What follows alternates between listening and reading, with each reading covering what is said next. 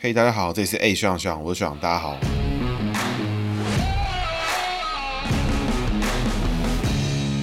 好，大家好，学长又回来了。那本集学长一个跟风哈，应广大听众的要求，特地做了一个鲑鱼之乱的改名特辑，Special Episode 零零一。那还不知道发生什么事情的听众呢？以下是事件的简单说明。有一家日本连锁寿司店呢叫做寿司郎 Sushiro，开启了一个活动，叫做你的姓名里面只要有鲑鱼，哎，水里面游了那个鲑鱼。啊同音的话呢，一个字就是九折，两个字的话就是五折，而且是同桌都会有，都可以这样。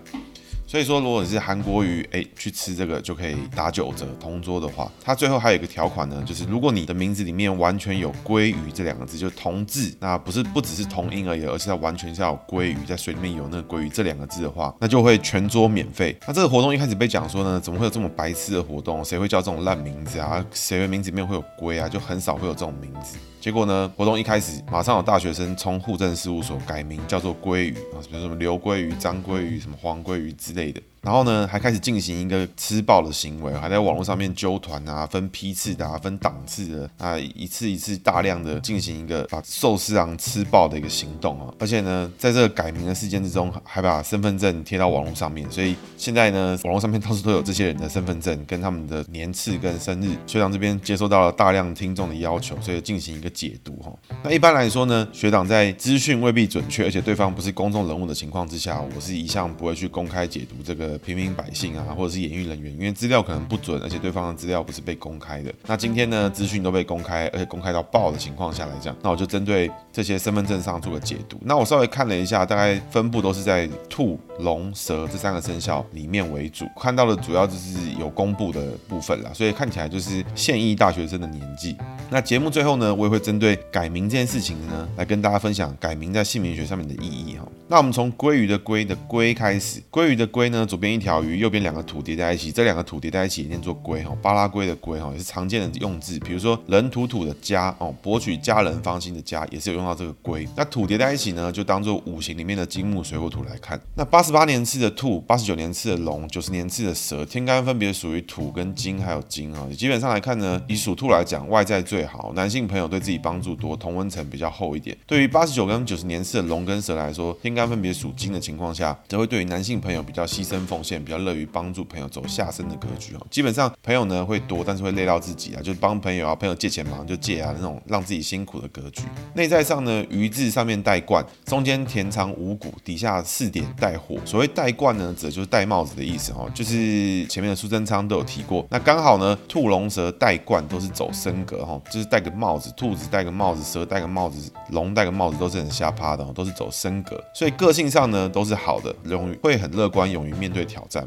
而且对于自己自，而且自身对于女性来说吸引力会增加。女生的话就会有比较多女生的朋友，男性的话有异性缘也会提升。那这边异性缘好指的是姓名学上的异性缘好，就是个性会乐观，然后另一半对你的帮助比较多。但是呢，人际上整体来看的话，田字长五谷哦，所以兔龙蛇来说，只有兔能够吃五谷，龙不吃东西，蛇不吃五谷，所以会导致他走上克的格局哈，内心比较敏感，比较容易受影响。不过因为部位处在人际位的不阴不阳，所以影响层面应该会比较像是时不时上心情会受影响啊，心情心情比较敏感，会感受到整个这个团体的氛围啊。底下四点火的话，就是以异性缘的部位来讲，对于蛇来说是最好，个性会乐观哈。对于兔跟龙来说，则是会有牺牲奉献的概念存在。所以如果是男生的鲑鱼哥的话，对于女性，就对于另一半来讲会比较付出。那如果是对于这个女性的鲑鱼姐来讲，兔属兔跟属龙的鲑鱼姐，就会是对女生朋友比较好，乐于奉献的这种情况。那整体而言呢，因为我不知道这些鲑鱼哥、鲑鱼姐这个兔龙蛇的鲑鱼哥、鲑鱼姐的姓名原本是怎么样。那基本上看起来呢，改成龟这个字来讲，人际都不会变差，而且个性也不会变得极白，基本上是对于这个社会还算是有帮助的改法了。那工作位来看呢，就是鱼这个字，单用鱼这个字哈，那跟刚刚讲的一样哈，鱼字上面那个解成带冠戴帽子哈，中间解田，下底下四点火。那带冠呢，对这三个生肖来讲，刚刚都有提到，就是都是好的。所以呢，通常改完名后三年会开始真正对新的名字有感觉跟有连接哈。所以这些大学生呢，鲑鱼哥、鲑鱼姐，刚好差不多三年内会出社会，工作上呢会开始感觉到不一样，同时也愿意承担责任跟压力，算是很优秀的工作位哈。田字的话呢，会让龙跟蛇做事情比较谨慎，比较想东想西的格局。适合走向设计师呢，创意啊、企划也需要谨慎思考的工作，比如说会计师、律师、文字工作者都是很擅长发挥的工作。兔子的话呢，则是会在工作上很有所得，因为兔子吃五谷哦。财位上面，也就是工作的逻辑上，兔子跟龙会因为五行的关系走比较牺牲奉献的格局，容易在工作上面呢累到自己，也会可能会因为工作相关的事情产生冲动购物的倾向。比如说今天工作上面需要拍一个东西，兔子跟龙就会走向这个设备党的这种情况啊，什么事情设备都一定要弄到最好。他们要录 podcast 呢，什么录音界面、麦克风都要买到最高档，或是直接租录音室才满意啊。那兔子呢，因为下身的关系，还要特别注意工作位上面的人际关系处理。工作位上面会藏一个失败桃花躲在里面哈，要提醒自己，工作上面的人和呢会有状况。那这个地方失败桃花的地方，在宋楚瑜那一集就有跟各位提过。那蛇的话呢，财位最好，不过做法可能会趋近于保守，所以一定要提醒自己维持进修、维持挑战，stay hungry, stay foolish，所以就会让自己有更好的成长空间，不会让自己一直陷在一个同样的同温层里面，一做同样的事情哦。那以上呢，大概是针对这个兔龙蛇的鲑鱼哥、鲑鱼姐的新名字做解析啦。当然，我节目资深听众就会知道，名字的用字本身意义如果太过强烈的话，这些用字呢会带给这个使用者本人一些比较极端的副作用。在苏贞昌那一集我们有提过，于北辰我们也有提过。那苏贞昌跟于北辰都是因为字义的关系，还有字体本身的元素过于强。那鲑鱼这两个字应该就是他的联想能力很强，因为想要就是别人自我介绍说哦，你好，我姓张，我叫鲑鱼哈，那一般人都会傻眼，就是想说哦，这个人叫鲑鱼呢，这个不知道什么概念，所以同样这个。字的能量过强，就会带来比较大的影响哦。这个用字强劲的部分呢，会带来个性上比较极端的情况。不过比较极端的情况下，会因为每个人各自的环境跟他自己的教育背景，还有他自己的家庭环境，导致不同的影响。不过个性会渐趋极端，是比较有可能会发生的事情啊。不过相对呢，也有些好处。比如说你回家，你就可以说自己是鲑鱼返乡啦；你游泳上岸，你可以说自己是鲑鱼回流。跟你一起进电梯呢，可以说是同归于进电梯，哎，也是蛮不错的。做瑜伽冥想呢，可以心灵归于平静，这也是一些蛮不错的。好处啦，总之改名用“鲑鱼”这两个字呢，它的坏处其实是有。那因为个性会渐趋极端，不过也是有一些附带的好处啦。这些好处呢，除了寿吃寿司郎之外，我前面有提到一些，所以我们就不再多提。那不过这些属兔啊、属龙、属蛇的鲑鱼哥、鲑鱼姐们就可以慢慢感受自己改名的感觉了。不过如果他马上改回来的话，就会比较没差。那通常改名呢，姓名学上讲的改名，通常必须要在身份证上面有做更改才算。这集前面提到的鲑鱼哥、鲑鱼姐，通通都会有用。但是呢，如果他马上改回来，就不会有用。所以大概会在三年到五年左右，真的开始有感觉。不过呢，要提醒哈，我刚刚前面提到的部分都是指说前面呢没有自己的名字，比如说他姓张，原本可能叫张大大，哎呦，现在改成张鲑鱼，这种就是我前面的接法。但如果你的前面还有自己的名字，比如说你原本叫做张大大，那你想要吃寿司郎免费，所以你改成张大大鲑鱼，哇，那这样的话，你只是把鲑鱼放在后面，那或者是你把什么大全餐全部放在后面，比如说张大大鲑鱼海鲜和牛肋排什么的都放在后面，那这样的话呢就比较复杂。不过呢，主要还是会以张大大为主。那今天讲的主要是以鲑鱼啦，就像前面讲的，就是张大大改成张鲑鱼啊，这种的单纯一点的部分为主。那回到姓名学本身哈，其实很多人有问过我说，改名呢是不是真的有用？然后我自己呢，差不多改完一年到三年之间就有感觉不一样的感受。那三到五年会开始习惯跟感觉这个字更深刻的跟你产生连接哈。那这个部分讲起来真的很抽象，也听起来超屁。我相信各位听众一定都这种这种感觉。那我想跟大家分享的是说，姓名学其实讲究的是自身的感感受，也跟自身的所得，所以基本上呢，从我的角度来看，基本上呢，你遇到的角机会跟事件还是一样，只是你面对这些机会跟事件，还有挑战，还有人的时候，你的态度会不同。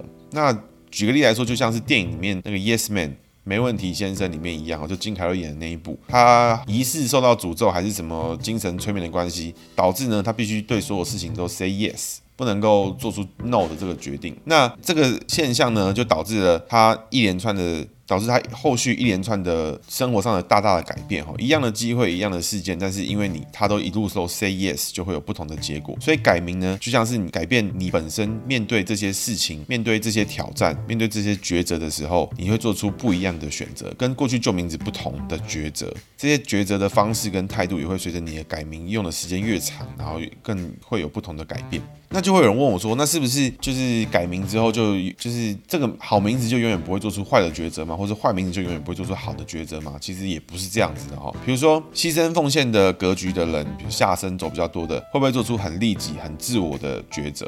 其实也是会，因为随着人生经历跟历练啦，你就会感觉到，就是说，其实这些人都知道什么抉择对自己好，什么抉择对自己最好，什么抉择会害到其他人，或是没有帮助到其他人，这些人都知道。但是走这样格局的人，会不会做出利己的选择？会。但是呢，做出自己违背本性的决定的时候，就会让自己非常的不舒服，而且很抗拒这样的情况。所以改名有没有用呢？如果你觉得姓名学解盘解得准的时候，那改名呢，可能也不是这么荒唐，因为很多人都觉得说，怎么可能改名个性就会改啊？那如果从姓名可以看出你的个性，那如果改名的话，会不会有影响？大家可以自己去思考跟感受。那接下来呢，是今天学长的姓名学小技巧。你或你的朋友身边有没有改过名的人？那改完之后呢，他们的变化是什么？他们会不会有不一样的想法？感受自身的感觉又是怎么样？你可以问问看这些人，不妨去跟他们聊聊，讨论一下，说为什么改个名你会有不一样的感觉、不一样的想法？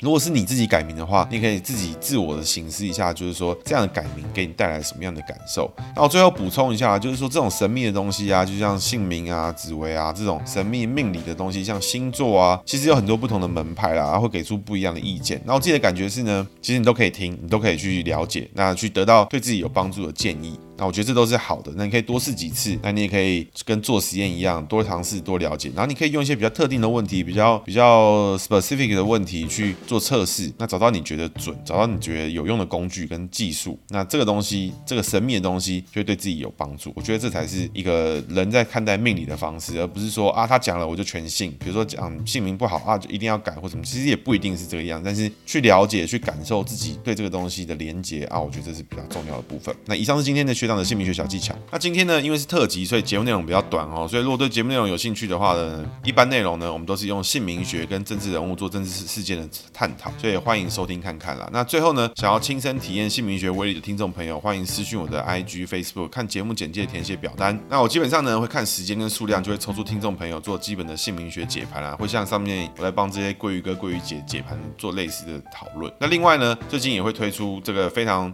深度的付费咨询部分，那我帮你推。算出你身边的人，你身边的合作伙伴、你的同事、你的亲戚、你的家人，都可以帮你做这个关系上面的去解析。那付费的部分，每个月呢只会有五个限量的天众推广价名额。那欢迎私讯我了解。那有填写表单的听众，记得看自己的 LINE 跟自己的讯息。那填写了之后呢，必须要私讯我的 Facebook 跟 IG，我才会做回应。那如果你没有来私讯的话，通常我都会回得很慢哈。最后，如果你是使用 Apple Podcast 的听众呢，请关注我。如果你喜欢我节目内容呢，请给我五分评价。有任何问题呢，欢迎在节目页面上。面留言。如果你是使用 Spotify 的听众，就请关注我的频道。而每一个想要跟我互动的听众呢，欢迎在我的粉丝专页跟 Instagram 诶学长学长上面留言或者私讯。今天节目到这边，谢谢大家，大家拜拜。